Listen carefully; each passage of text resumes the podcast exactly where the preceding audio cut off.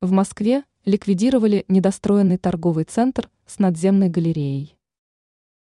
Не всегда строительные работы приводят к ожидаемому результату. Ситуация с торговым центром, который не был достроен, является ярким тому примером. По информации РИА Новости, пресс-служба Московского департамента градостроительной политики сообщила о ликвидации недостроенного торгового центра.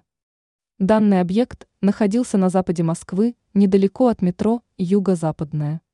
Отмечается, что строительство центра было запущено еще в 2007 году. Данными вопросами занималась компания «Ситиград». По плану, два торговых центра должны были соединиться с помощью пешеходного перехода, однако желаемое не реализовалось. Известно также, что строительство не удалось завершить из-за проблем с финансами. В сообщении департамента говорится, что договорные отношения между городом и застройщиком разорваны.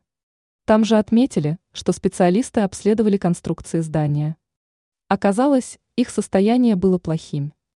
В результате этого объект пришлось ликвидировать.